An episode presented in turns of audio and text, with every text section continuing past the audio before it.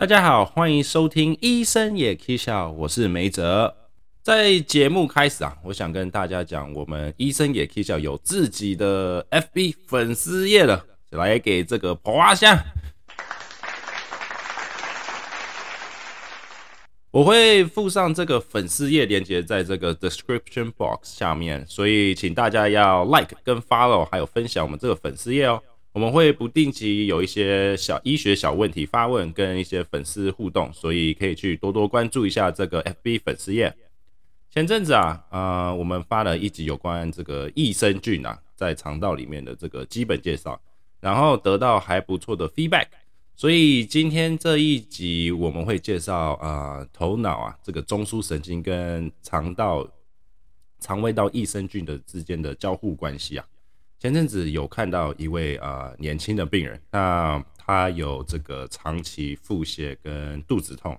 呃，还蛮一般的这个症状，但是肚子痛呃都是早上起来一下子，然后上个厕所就好了，并不会影响到他的这个生活品质太多，所以嗯这位病人就保持这样症状，差不多有四到五个月，长时间还蛮长一段时间，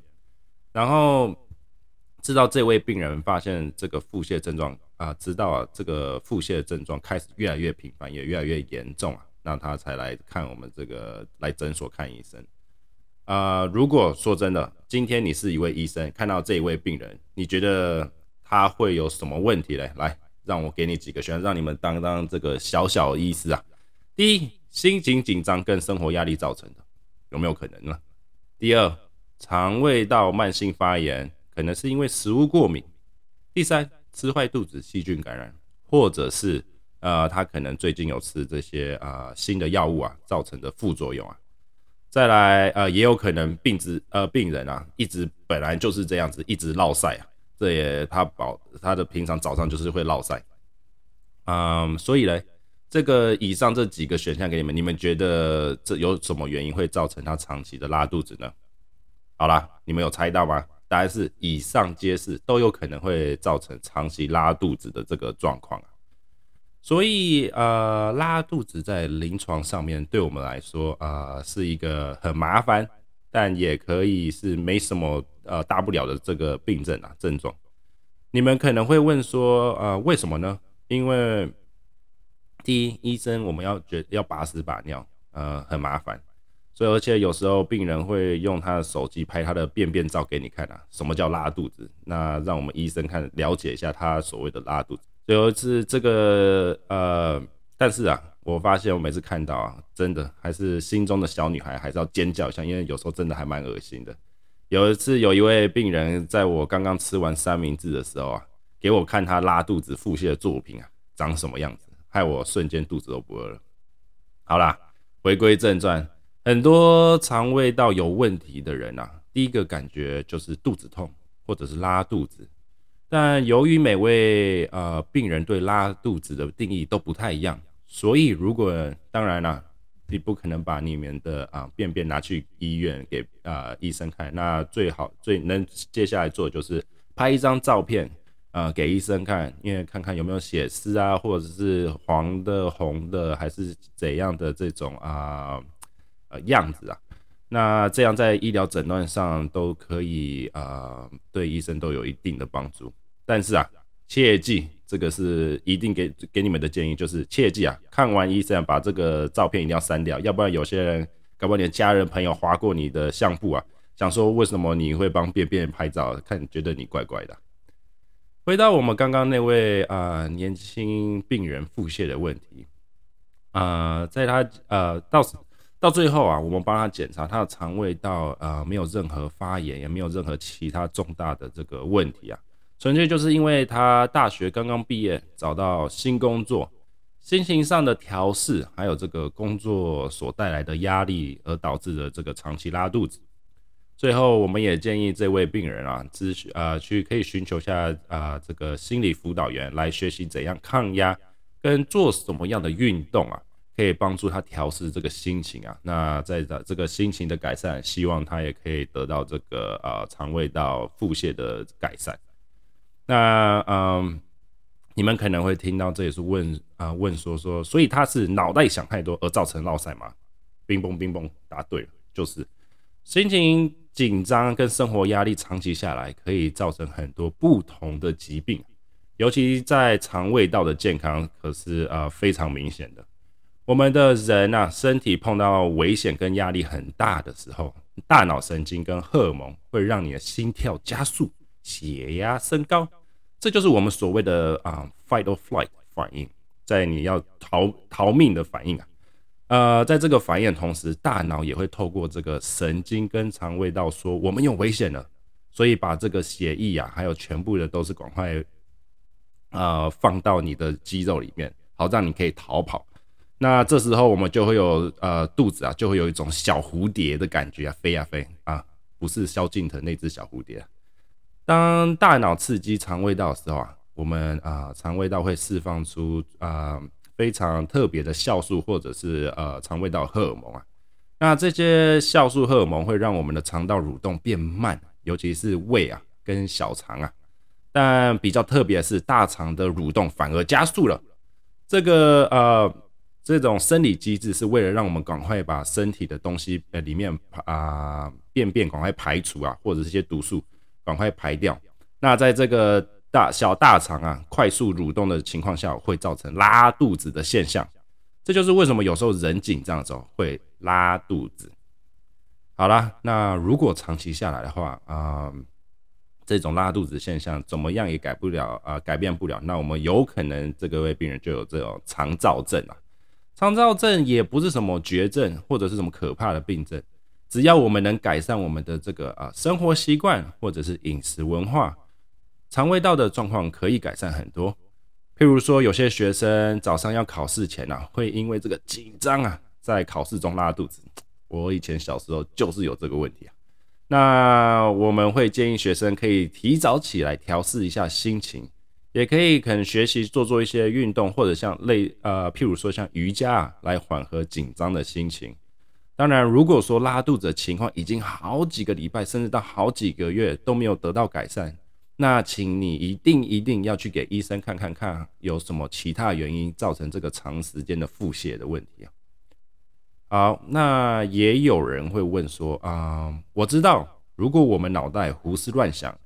有压力紧张会影响我们肠道的健康，但有没有可能肚子？先不舒服而影响到我们脑袋中枢神经的健康呢？答案是有可能的。我们可以想象说，我们的脑袋是这个呃台北火车站啊，铁路的控制中心啊，新竹、台中、台南、高雄这种地呃其他的地方的火车站，代表我们人的呃胃、小肠、大肠等等的这些其他消化器官啊。呃，你也可以想象说，每一台小火车。是我们肠道里的益生菌。如果今天啊，其中一个火车站啊发生了问题，没办法让这个火车塞车啊，塞住了，没办法让火车顺利通行啊，我们这个铁路控制中心台北火车站就没办法啊顺利发车去台中，这样会导致我们的班表错乱。如果今天全部的火车都发生了问题，那么台北火车站我们这个大脑啊就会啊神经错乱，乱七八糟，而发生这一些啊中枢的问题啊。在这个医学领域，我们呃把益生菌跟中枢神经的关系啊，我们称之为脑肠轴。那呃，脑袋在这个健脑袋的健康啊，跟肠肠胃道健康是一个双向交互影响的关系。在以前的医学研究理论上，我们都一直认为说是中枢神经主宰啊。全部的这个身体健康，并不认为说消化器官有有办法影响到中枢神经的健康，但是近期来啊，有许多的研究显示啊，肠道的健康跟中枢神经，也就是我们脑袋啊，是息息相关的。益生菌让我们的肠胃道健康，肠胃道也可以啊，让我们的中枢神经啊健康的发展啊。所以我们可以推论说，益生菌可以影响中枢神经的发展以及健康，或者是啊神经啊疾病有是有相关联的。有些人就会很好奇的说，肠脑袋啊跟肠胃道是怎样连接？他们是怎么沟通的？有趣的是，我们人的肠胃道充满好几亿元、好几兆的这个神经元呐，而这些神经元啊，跟我们其中一个最大的神经啊，叫迷走神经 （vagus nerve） 是连在一起的，然后这个神经再通往大脑啊。虽然这个神经呃神经叫迷走神经啊，但它不是负责让你迷路随便乱走的神经啊。迷走神经是负责控制我们人类的这个消化器官。好，让我们吃饱饭可以消化食物。有许多的文献指出说，这个肠燥症的病人啊，或者一些啊肠胃道免疫缺失的人，他们之所以肠胃道消化吸收不好，是因为他们的迷走神经啊非常的不活跃。有一个老鼠动物实验啊，显示出当老鼠活在有压力的这个情况下，然后你给它一些益生菌啊，一段时间下来，它们这个压力荷尔蒙大大的下下降啊。但是当他们的这个迷走神经被切断的时候，益生菌就没办法降低啊这个压力荷尔蒙。这个实验告诉我们，迷走神经啊扮演肠胃道以及大脑沟通的这个重要的啊沟通桥梁。我们都知道，人的身体是非常奇妙的，绝对不会依赖一个迷走神经啊来作为一个沟通桥梁，一定会有一个 Plan B 或者是其他的机制啊。当你的迷走神经爆掉了。那你我们就要靠其他的呃辅助系统来维持。那脑肠轴嘞，也有透过我们人的这个免疫系统啊，来让肠胃道跟脑袋沟通。你们有没有想过，当你的肠胃道发炎啊，你的心情会好吗？当然不会啦。这也算一种肚子影响你脑袋心情的表现。所以，肠胃道啊的消化器官是怎么影响我们的脑袋呢？我们知道消化器官有数不清的这个细菌啊，跟其他的像什么益生菌、呃有病毒一大堆啊，拉里拉杂的奇奇怪东西。如果我们肠胃道发炎啊，呃呃，大部分是因为我们这个细菌失衡，好细菌跟坏细菌失衡啊。简单来说，就是坏细菌大于好细菌。而我们知道，身体长期啊慢性发炎，跟很多脑部的病变是息息相关的。有些细菌会释放出一种多糖体，而造成你这个肠胃道发炎。这些细菌的多糖体啊，很有可能如果在大量的这个分泌出来，会跑进你的血液里面，而造成其他器官的发炎反应。这个身体发炎啊，绝对不光光只是发炎而已，发炎会造成全身系统性的连锁反应。所以说啊。短时间的发炎是好事情，让你知道说哦，我这里好像受伤了，这里有干嘛了，要赶快治疗。但是长时间的发炎呢，绝对不是一个好现象。现在已经有很多学啊学术研究啊，嗯，跟 study 指出说，长期啊发炎状态啊，跟细菌的多糖体在血液里面，跟这些现象是跟我们的脑很多脑部的这个疾病是有关系的。像是忧郁症、老年痴呆、阿兹海默症跟呃其他的精神疾病。当然，这个脑袋的这个脑肠轴、脑子跟肠呃肠胃道的这个轴啊，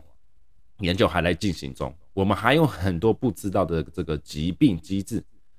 但是在现阶段，我们可以知道是迷走神经可以让我们这个啊肠胃道来影响我们脑袋啊荷尔蒙的分泌。益生菌可以改善或加强肠胃道的健康，好让我们身体不会因为坏细菌或者是免疫问题而造成慢性发炎。脑肠轴是现在非常有趣的一个呃医学理论啊，但对很多在很多疾病里面啊，嗯，不知道你们有没有发现，脑部的疾病是非常麻烦的啊，也很少药可以医治。但是因为这个脑肠轴，我们现在啊可以。发明以后，希望未来可以发明出一个直接影响你这个肠胃道的状态，来间接啊影响你脑部的健康啊，或甚至根治啊脑部病变的这个疾病啊。好啦，那我们今天肠胃道的疾病跟啊益生菌的相关讨论就到这里。今天这一集啊，是因为上一集有得到大量的回复啊，啊也说想要继续听下去有关的话题。所以在这里跟大家说啊，如果有什么想听的这些啊主题啊或者啊问题，可以寄信到我们信箱来。那在这里要跟大家再提醒一下，我们这个 FB 粉丝团已经成立了，请大家到下面的 link 可以去按一下追踪啊，follow 一下我们的粉丝团。那最后一定呃，overall 这个 podcast，请如果大家喜欢，请按 like 啊，subscribe 我们这个 podcast 啊，一样。那我们这礼拜就到这里了，拜拜。